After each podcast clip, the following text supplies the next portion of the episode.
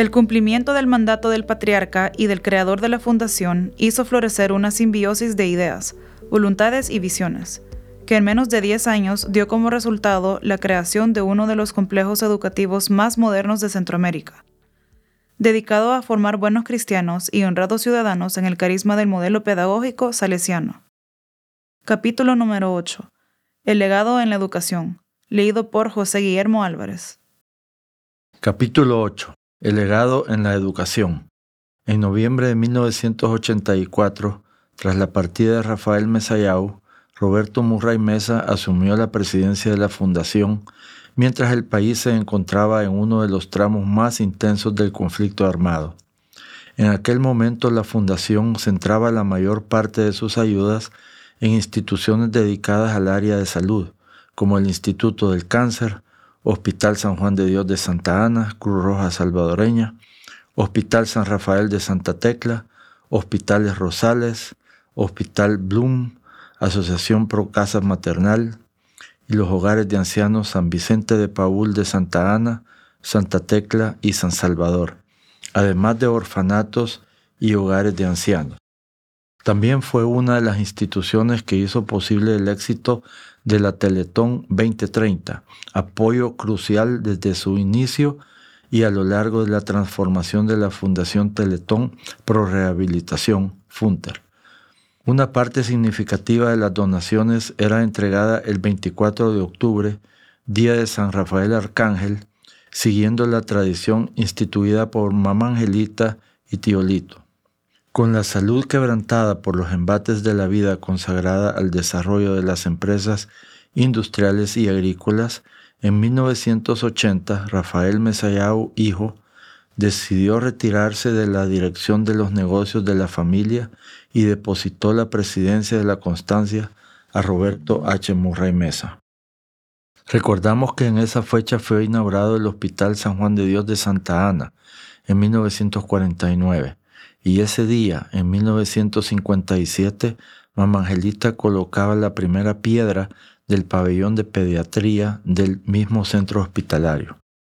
La fundación mantuvo estables sus contribuciones aún en tiempos más sombríos de la guerra y jugó un papel muy importante dentro de la capital salvadoreña, fue gravemente afectada por el devastador terremoto del 10 de octubre de 1986. En aquella confusión recorrimos la planta para evaluar la destrucción de la fábrica en medio de un fuerte olor a cerveza en cuatro pisos cubiertos de envases quebrados. Recuerda Bobby Murray, que se encontraba con Roberto Augsburg en la Constancia a la hora del siniestro.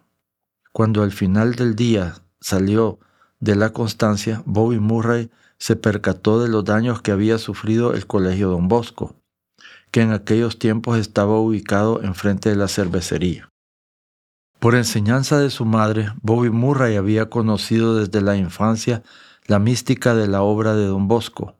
Doña Rosita era una mujer muy amorosa, pero firme, relata el padre salesiano Alfonso Everts. Era muy devota a María Auxiliadora y fue una gran benefactora de la obra salesiana en El Salvador. Aquella temprana aproximación a Don Bosco se fortalecía a principios del año de 1970, cuando Bobby Murray formó parte de los equipos que desarrollaron el contenido programático de los bachilleratos diversificados en su calidad de viceministro de Cultura, Juventud y Deporte. El ministro de Educación, Walter Beneke, invitó a tres empresarios y dos sacerdotes salesianos para desarrollar los bachilleratos industrial, agrícola y de comercio. Ahí comenzó mi admiración por el carisma salesiano y mi larga amistad con el padre Coró, relata Bobby Murray.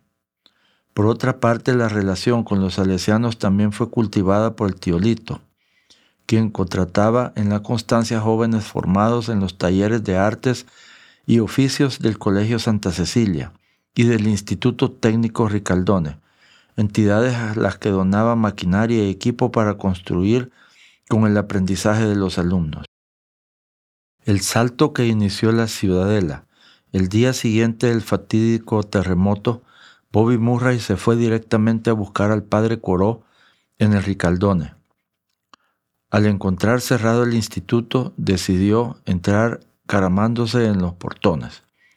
Con sus pantalones visiblemente rasgados en el salto definitivo, Bobby Murray encontró a su amigo desconsolado por la destrucción que había sufrido la infraestructura educativa salesiana, no solo en el Ricaldone, sino en el Colegio Don Bosco, la Parroquia María Auxiliadora, la Escuela Domingo Sabio y el Instituto Don Rúa, donde en aquel momento funcionaba la Universidad Don Bosco, con apenas un año de haber iniciado sus actividades académicas.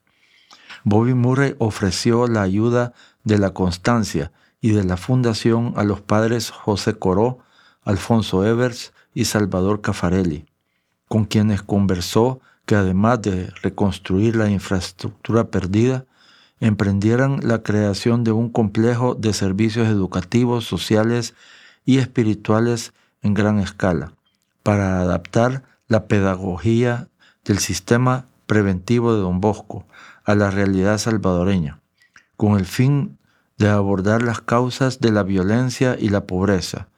Con esa visión amplia y retadora fue concebida la ciudadela Don Bosco. Pensar en grande. El padre Cafarelli sostenía que quizás por la condición del país físicamente pequeño, estamos acostumbrados a imaginar y diseñar soluciones y respuestas pequeñas a los inmensos problemas que nos afectan.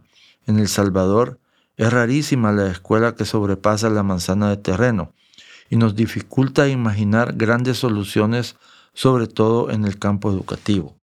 Desmarcándose de esa mentalidad, la ciudadela fue planificada en grande, tanto por su dimensión física, por su articulación de esfuerzos, su área de influencia y el alcance de sus propósitos. En vista de que las otras universidades estaban situadas en las mejores zonas de la capital, se decidió construir la ciudadela en una ubicación donde el proyecto resolviera mayores necesidades y contribuyera a generar un nuevo polo de desarrollo. El lugar elegido fue Soyapango, de donde procedía alrededor del 50% del alumnado del Colegio Don Bosco.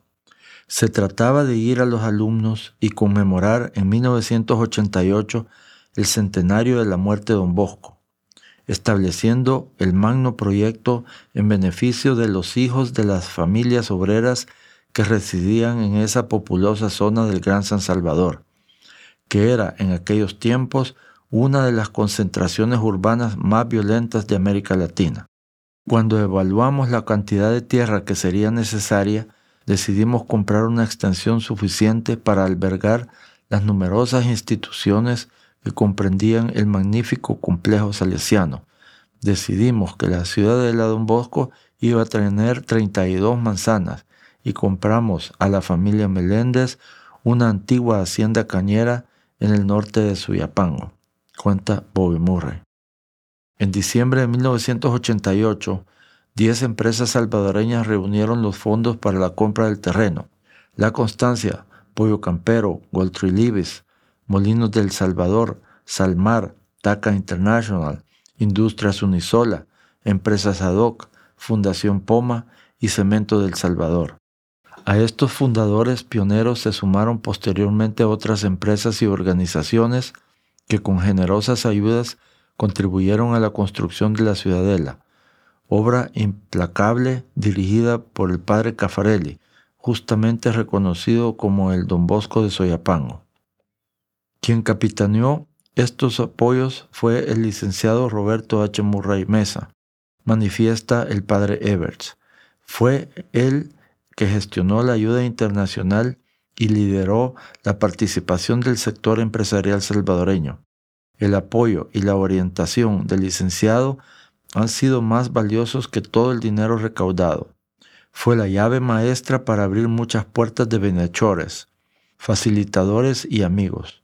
Su extraordinario sentido de visión de futuro, especialmente en el área educativa, ha sido crucial en todos los momentos para la obra salesiana. Cuenta el padre Evers que acompañó a Bobby Murray a una reunión al USAID. Cuenta el padre Evers que acompañó a Bobby Murray a una reunión con USAID. En aquel momento estaba sobre la calle Loma Linda, en la colonia San Benito. A ver con qué viene Bobby ahora, expresó en confianza el alto funcionario al principio de la reunión. El comentario tenía su trasfondo.